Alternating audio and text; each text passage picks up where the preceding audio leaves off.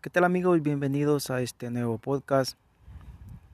Este día sábado, semana muy interesante para todo este mundo del Bitcoin y criptomonedas. Noticias muy importantes. Para mí no es sorpresa. Es como un poco de tristeza para en semanas como estas cuando descubres en qué mundo estás uh, parado cómo te manejan, cómo, cómo estamos acá. Y a veces no lo sabemos. Ah, de verdad que esta semana fue muy interesante. Pude descubrir cosas que creo que no me sorprenden. Es cuando ya tienes una sospecha de algo, dices, esto está pasando. Es verdad, es mentira. Es... ¿Es verdad lo que estoy pensando o yo estoy equivocado? ¿Me están diciendo la verdad o me están diciendo la mentira?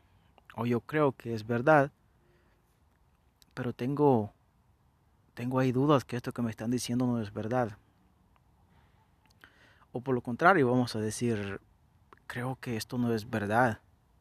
Pero luego dices, bueno, yo, yo pienso que hay un poco de verdad.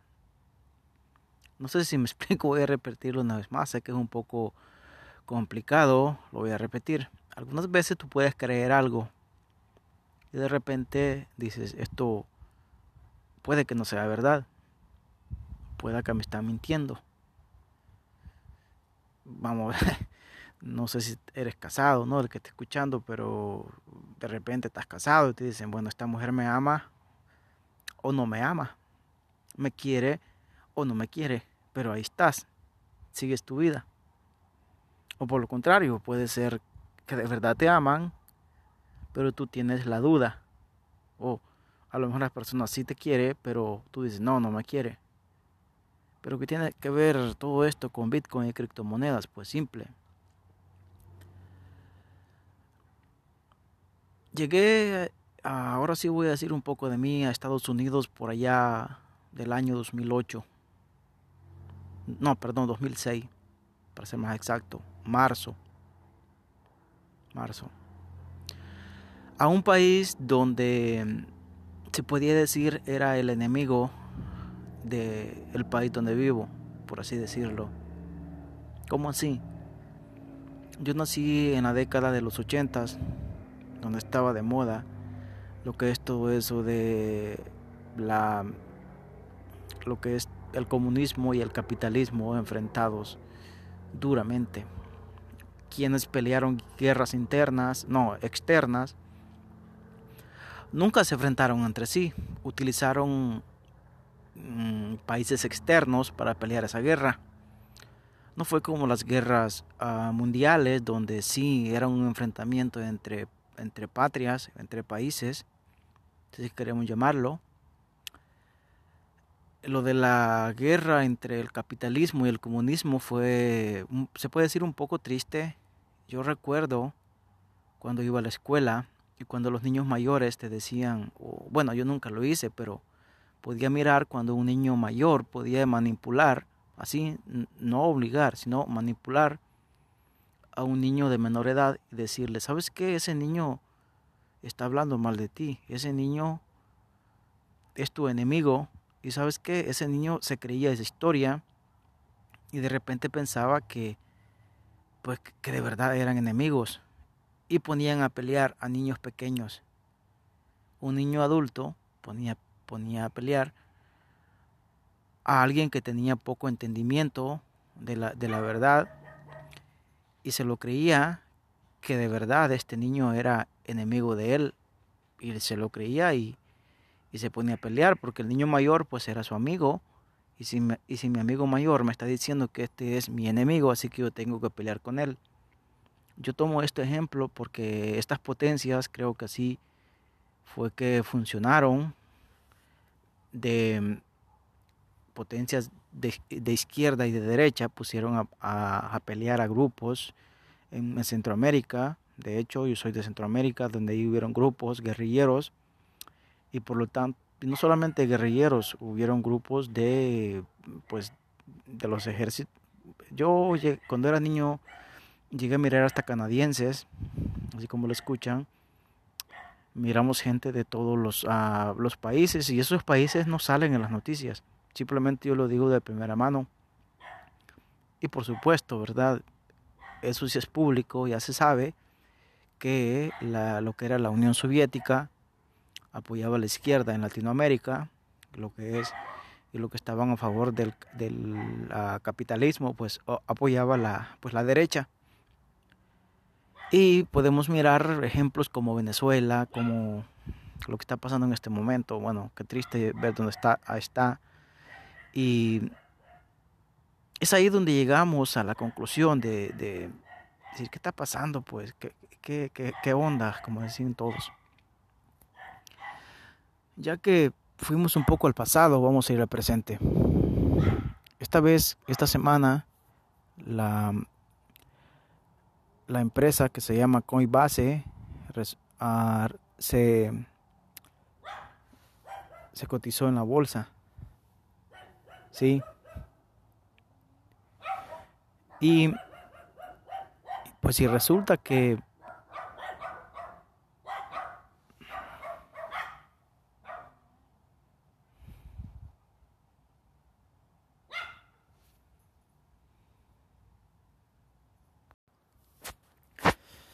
Perdón amigos, es cuando lo es lo que pasa cuando grabas en vivo. uh, se te puede salir un perrito, esto, lo otro, etcétera. Uh, se me hizo mucho molesto ya. La verdad, yo no edito mis audios. Soy de las personas que creen en lo natural. Pienso que yo sé que estoy mal. Uh, yo, yo no soy bueno para la informática, nada más déjenme decirles manejo todo esto de los teléfonos inteligentes, manejo todo lo que es correos electrónicos, todo lo que se necesita para una persona normal vivir en este año, se puede decir en el 2021, si no manejas correos electrónicos, no, no manejas una página web, no, etcétera, pues ya te quedaste atrás, o sea, tenemos que irlos actualizando. Así que todo eso de la edición y todo eso, de, nomás también quiero decirles, tengo un canal de YouTube también, tengo buenas ideas, y, no las he explotado, por lo mismo me detiene la edición. He grabado unos videos, pero yo mismo los miro y digo, e, estos videos no, no son para el público, ellos se merecen algo mejor. Así que discúlpenme, les pido perdón de aquí porque eh, me estoy confesando con ustedes, ah, no soy bueno para la informática, simplemente esto me apasiona, los temas sociales y esta aplicación de, Anchor o Anchor me da esa oportunidad de algo tan fácil. Nomás aprieto un botón y ya estoy grabando. Y por eso es que me, me gusta esto. Pero compartir y todo eso del tema sociales sí me apasiona. Quisiera dar más y a veces pasa un día, dos días, una semana y no grabo podcast. Pero es por lo mismo de que quiero darle mejor calidad. Pero eso de, de la edición me está... Ah, estoy batallando bastante. Estoy aprendiendo, ah, cuando no publico estoy ahí aprendiendo sobre cómo editar, cómo mejorar el audio, cómo, etcétera. Lo digo acá porque si ven al, si van a mi canal de YouTube, mm, ah, la verdad, hasta yo mismo los miro y digo, da lástima esto, pero digo, la mejor forma de, de aprender es enseñando. Yo aquí estoy compartiendo mis historias de esta forma tan fácil y de esta manera pues también estoy aprendiendo y adentrándome en esta tecnología. Bueno, pero ¿en qué estábamos? Ya está, estos perritos me, ay, me cortaron la, inspiración. Pero bueno, eso es lo que pasa cuando estás en vivo. Cuando un, cantante está en vivo, pues cualquier cosa puede pasar. Pero aquí seguimos. Estábamos en temas políticos y sociales, donde las potencias mundiales que siempre van a existir, existieron y van a seguir existiendo, tienen la capacidad de manipular países pequeños o, políticos pequeños. Está pasando algo muy interesante en este momento en Centroamérica. Un presidente que, muchos dicen que va a ser dictador, Nayib Bukele. ¿Quién no conoce Nayib Bukele? Yo nací en El Salvador. Ya, ya, no, ya no me preguntan de dónde soy. Soy del Salvador. Okay. Por ahí les digo, nací en los ochentas. no estaba con todo eso de la del capitalismo y el comunismo. Fíjense que les voy a contar algo y, esto es como chiste, pero es la realidad. Miren hasta dónde llega la manipulación de, de, los medios de comunicación. Y por eso, si estás escuchando este podcast, te voy a dar un consejo. Ya manda la fregada esos noticieros de televisión. No quiero decir nombres, pero tú sabes cuáles son. Esos que mirábamos todos los días. El noticiero es a las 7, vamos a ver. Esos noticieros no son noticia. Esos noticieros obedecen a una potencia, a una autoridad, a alguien. El, pobre periodista que está ahí con su carota no está haciendo nada, él simplemente está diciendo lo que le dicen. No está, yo, yo aquí en este momento, yo me, yo me considero más que un periodista. ¿Por qué? Porque yo estoy diciendo lo que me nace, sí, con, una, con un latido de perros y todo, pero estoy diciendo lo que me nace. Nadie, no tengo una pistola detrás de mí, no tengo alguien que me está obligando a decir lo que tengo que decir, no tengo un guion que seguir. Yo aquí si quiero paro este video y dejo de grabar y me voy a dormir y no pasa nada. Por lo contrario, yo sigo y ya. Puedo seguir y ya. El video salió malo y nadie me va a decir nada porque nadie me está pagando. Yo lo hago porque me gusta. ¿A qué va todo esto? Volvemos a las potencias. Las potencias mundiales están acostumbradas a mandar. Hay algo que se llama el poder fático. ¿Qué es el poder fático? El poder fático es ese poder que no se mira, no sale en la televisión, está ahí oculto. Ellos quieren estar escondidos. Pero en verdad son las autoridades. Muchos van a decir, oh, son los masones, son, son estos, son aquellos. No sé quiénes son. Simplemente sé que existen poderes fáticos. El poder fático es ese que no sale públicamente. Para mí eso es el poder fático. El poder fático es ese poder que no se mira. Y no lo vamos a mirar nunca porque el objetivo de ellos es estar escondidos. Ellos usan a esas caras, gobiernos, políticos, para decir, bueno, esto es lo que se va a decir. Entonces vamos a utilizar a esta persona para que diga esto. Ok. ¿Qué tiene que ver con todo esto si esto es de Bitcoin y criptomonedas? Ok. Ya, vamos al punto. Ya sé que ya pasaron 12 minutos. Ya fue suficiente. ¿A qué vamos todo esto? Esta semana salió en la bolsa de valores una compañía que se llama Coinbase. Así como lo se llama Coinbase, si quieres búscala Google. se llama Coinbase. Se puede decir que fue una de las, de las pioneras en este mundo del Bitcoin y criptomonedas. También de las primeras que desapareció y que se robó todos los fondos de los usuarios que estaban en este mundo. De, es una historia triste.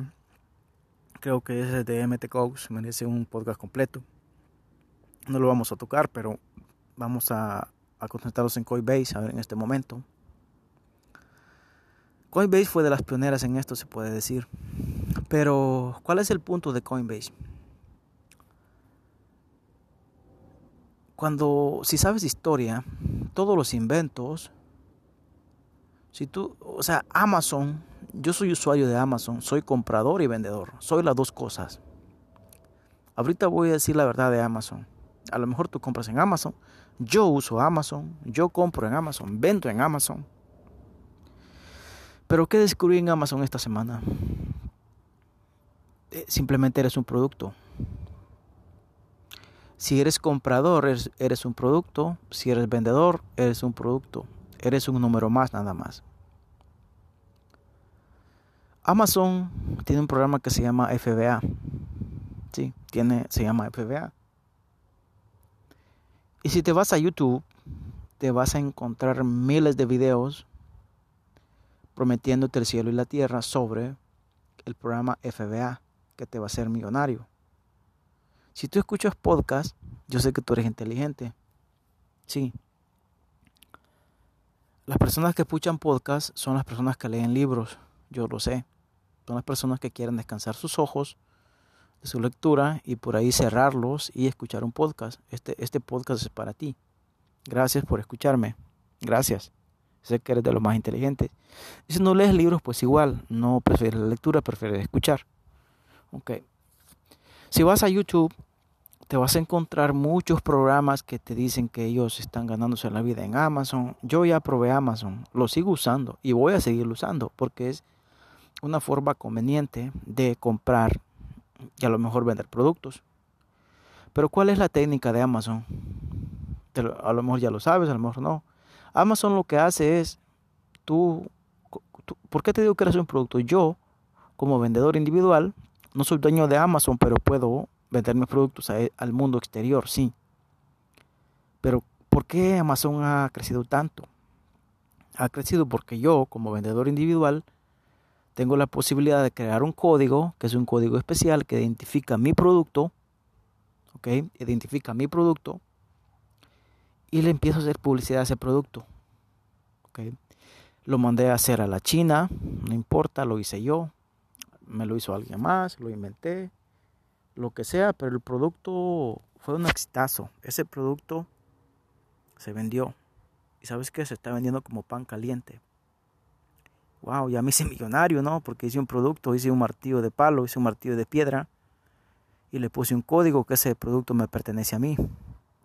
Y qué bien, porque las leyes me lo permiten, que ese producto es mío. Y lo estoy vendiendo. Pero ¿sabes qué pasa al mes o dos meses? Ese producto, el mismo producto que tú vendiste, si tú lo estás vendiendo por 20 dólares, alguien más lo puede estar vendiendo por 5 dólares. Y en la plataforma de Amazon. O en 10 dólares. ¿Cómo sé todo esto? Pues porque yo ya, metí, yo ya me metí a todo esto, como he, hecho mi investigación, he hecho todo, he, utilizado mis, las bodegas de Amazon. Amazon no creas que, gana que gana tanto de, las ventas. Amazon, su negocio son las comisiones y esa gran campaña de publicidad. Pero, ¿qué tiene que ver con todo esto de Bitcoin? Pues, ya, yo sé que ya te aburrí, ya sé que ya te hablé mucho de todo esto, pero te doy ejemplos para que nos demos una idea cómo es que funciona todo en el capitalismo puro en el que y yo estoy y, le doy y me siento bien porque me he metido y no le he tenido miedo y lo he enfrentado. Y aquí sobrevive el más fuerte en el capitalismo sobre y así es y, y pienso que así debe de ser. Ya basta de que te, te, den todo no en la boca no yo tú sales a buscar tu comida pero la información es poder. Y si escuchas este podcast pues que bueno ok Coinbase, vamos a Coinbase, ya, ya sé que ya, ya estuvo, ya fue mucho con tantos ejemplos. Amazon, política, Centroamérica, ah, Unión Soviética, capitalismo, comunismo. ¿Qué tiene que ver con Coinbase? Coinbase. Coinbase nace dentro de este mundito del Bitcoin y criptomonedas. Una empresa que fue necesaria en su momento pero recordemos que los que, los que están detrás de la tecnología de Bitcoin y criptomonedas son personas que quieren tener una distancia entre el sistema actual. Tampoco quieren una guerra, simplemente quieren que los dejes en paz. Es todo lo que quieren. El humano por siglos ha pensado que los problemas se solucionan peleando, peleando con armas. Estados Unidos yo mismo, ahorita me lo voy a confesar, hice una propuesta y fui, todavía puedo enlistarme a las Fuerzas Armadas. Y fue algo que me llamó la atención. Ah, no, no, no, no lo, lo quise hacer para, para, más que todo por la forma física, porque yo descuidé un poco, porque como me metí todo esto, a veces descuidas el ejercicio, entonces miré esa parte como meterme a una de las reservas de las Fuerzas Armadas, este porque este país es un imperio. Y siendo miembro de las Fuerzas Armadas, en que estés en la reserva tiene muchos beneficios, muchos. No económicos, porque no económicos, sino disciplina, a lo mejor la parte mental. Yo lo quería hacer por la parte física, eh, porque sé que voy a tener que hacer ejercicios, voy a tener que, etcétera. No, no lo estaba viendo por la parte económica. Ahí, pero lo que me di cuenta es que el poderío que tienen Fuerzas Armadas de este país no, no, no, creo que haya existido un imperio en la tierra, comparado a, la fuerza, que no voy a decir qué, pero es lo que me di cuenta. Pero también llegué a la conclusión que todo ese poderío militar a veces ya es innecesario, porque en este momento la guerra ya no es tanto de tanques, tanto de fusiles, tanto de la guerra, ah, en este momento es ideológica. Eh, eh, no tanto ideológica, sino de porque eso de los de la guerra a Unión Soviética y Estados Unidos que pasó en los 80, la Guerra Fría, ahí puede que entró lo, lo de la guerra ideológica. En Centroamérica se peleó mucho esa guerra, yo recuerdo, es un producto de eso. Yo tuve maestros que yo sé, ahorita los recuerdo, ya que tengo una maduración más grande, pude entender que, mm, pues sí, pues que quise ser adoctrinado, así, así como lo digo, y por eso sé lo que sé. Y todavía estamos en eso. Y si estás en este lado, es igual. La educación es un adoctrinamiento. No, es tanto una, una, educación que te prepara para ser mejor, sino que es un adoctrinamiento. Pero ya, yo sé que ya quieres llegar a Coinbase. Ya. Está Wall Street. Si una persona en Latinoamérica, fuera de Estados Unidos, le menciona Wall Street, piensan en Wall Street como la donde se manejan los millones. Sí, es verdad. Pero ¿qué es lo que pasa? Eso se puede decir que es una, no, le puedo llamar ni bosque, sino como una celda. Una celda donde existen presos y los que mandan y lo que deciden lo que se hace y no se hace es lo que es. Te lo digo yo que también yo me lo creí un momento que la bolsa, oh, que eres inversor de invertir en la bolsa de valores de Estados Unidos es lo más fácil que puede existir.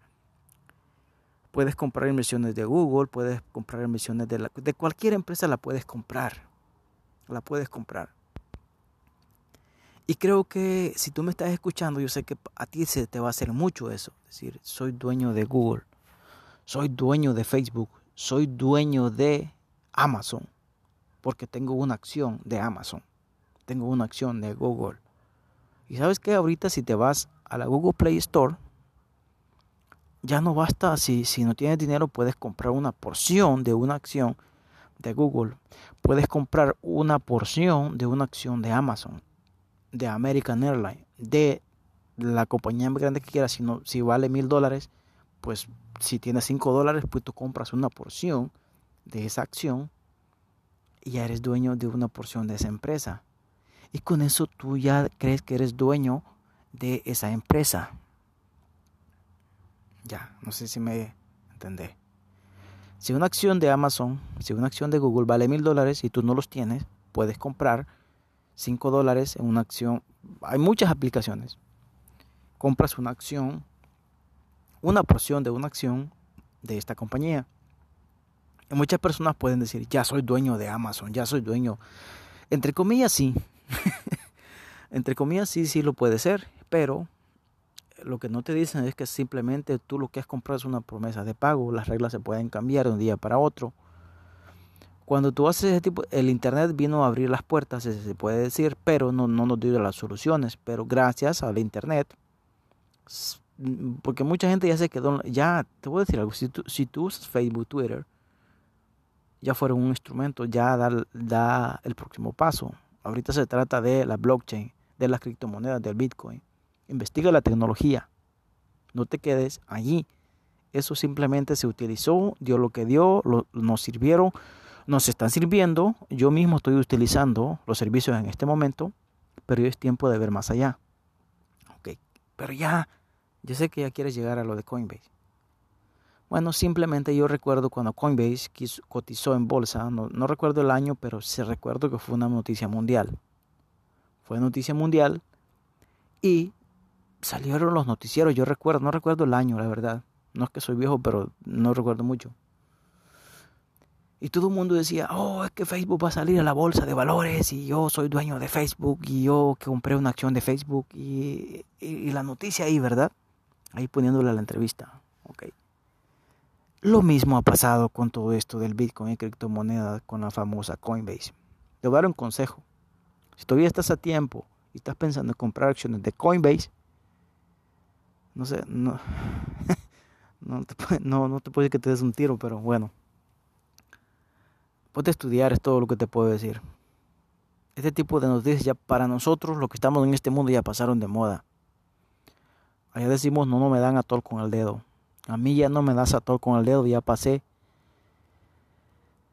Yo sé que es mucho tema si me, si empiezo a buscar lo que es centralizado y descentralizado.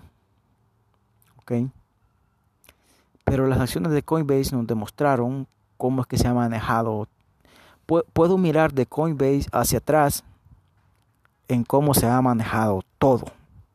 Todo lo de eso de la bolsa de valores. ¿Por qué? Así se ha manejado todo. Los que comenzaron las empresas comenzaron, hicieron sus socios, hicieron por aquí, por allá. Y en su momento lo que hacen es despegarse ofreciéndoselo al público y dicen, oh, la empresa va a ser pública. Sí, porque de esta forma yo estoy vendiéndole mi empresa al público. Y ya yo me... Pero ¿qué pasa? Del día para otro, hoy precisamente cuando se graba este video, este audio, perdón, los que estaban detrás de todo esto de Coinbase, Coinbase, vendieron casi no, no sé cuánta posición, pero lo que sé es que yo te podría decir, pero yo, yo lo que sé es que sí ya vendieron algunas acciones de las que tenía. Es decir, los que están adentro se están desprendiendo y los que están allá atrás, los, los que eran dueños antes y a que ahora se le están ofreciendo al público, que te dicen, oh, ahora tú vas a ser dueño de Coinbase, compra una acción de Coinbase. Ellos te la vendieron a ti, ahora ya está la acción de Coinbase arriba de 300 dólares, no, no recuerden cuánto está ahorita, pero ellos ya pudieron vender, ellos están fuera. ¿Qué te espera a ti como pequeño inversor? Si tú compras una acción de Coinbase en este momento, lo que va a pasar es que pueden, lo que yo veo en este momento, lo más que puede pasar es que se desplome.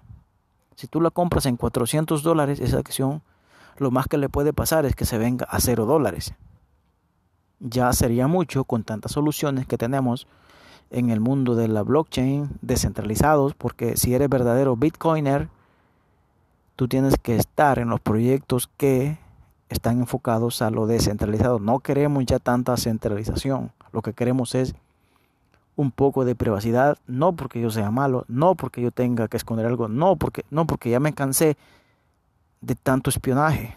Es todo. Ya me cansé del espionaje y quiero un poco de privacidad. Así que yo, como usuario de esta tecnología, voy a buscar esos proyectos que me den esa oportunidad. No porque sea malo, no, yo pago mis impuestos, yo no, no estoy haciendo nada malo, no vendo nada malo, simplemente quiero que me respeten. Y así que yo voy a apoyar, apoyar proyectos que sean descentralizados y no quiero empresas como Coinbase que quisieron que hicieron su imperio detrás de este mundo del Bitcoin y criptomonedas y ahora van a cotizar a bolsa, se la venden a las personas que no saben nada de este mundo y venden sus acciones, recogen su capital y ahora ya no importa, ya hicimos lo que hicimos, hicimos nuestro negocio y si se desploma, pues allá los que compraron las acciones, pues que se la lleve la fregada. Así que así concluyo. No sé si tengas que retroceder del podcast para, para investigar un poco más. Mi conclusión es, cuando te digan que va a salir esta acción aquí, que va a cotizar esta empresa y que dice Blockchain, yo mismo también estoy detrás de empresas que están relacionadas a este mundo del Bitcoin y criptomonedas, pero como lo veo, lo veo como un negocio. No lo veo como la solución que me va a solucionar los problemas, lo veo como una lo veo como una oportunidad que si el precio sube, lo vendo un poquito arriba, si baja, pues compro abajo, vendo arriba, así simplemente. Pero ya no lo veo como eso de que Warren Buffett es un millonario, que, que el este de México, ya ni sé ni cómo se llama, que, que el famoso Slim, que cuando era niño compraba acciones y las acumuló y luego las vendió a tanto y ahora es millonario, que dueño de Coca-Cola, etc. Yo ya no creo esas historias, ya esas historias no van para mí yo estoy utilizando todo esto como simplemente un negocio, así como compras una piedra y la vendes y ya, y si la piedra la, compraste en, un dólar, la puedes vender en tres, pues pagaste un dólar y la, y la, la vendiste en tres, pues te quedas con dos dólares. Yo, eh, todo esto de la bolsa de valores, yo lo estoy viendo de esa manera en este momento. No lo veo ya como esa, e, e, ese medio que me va a dar mi libertad financiera. No me lo va a dar. Porque lo que pasa es que ellos cambian las reglas cada vez que se les antoja. Son amigos todos y algo va a pasar. Si no estás ahí, es que no estás. Esas son familias que han estado por siglos acá, de los que vinieron, no sé si alguien de España me escucha acá, los españoles llegaron a América y no llegaron a, nos dejaron la religión. Y no llegaron porque nos querían ayudar a los indios de América, no, no sé ni cómo se llamaba América, habían tribus indígenas, pero no llegaron a ayudarnos, llegaron a, pues, a llevarse toda la riqueza que existían. Los que vinieron de Inglaterra, este gran imperio, pues tampoco vinieron a hacer obras de caridad, vinieron a, pues aquí a buscar oportunidades, ¿no? A explotar llámese para bien o para mal, yo no, ya, ya basta ese discurso anti-estadounidense. No, Estados Unidos es un gran país, sí, sí lo es. Amo este país y por esa, por esa, precisamente por eso hago este tipo de cosas para mejorar ese país. Siento que tengo ese compromiso como ciudadano de mejorar este país.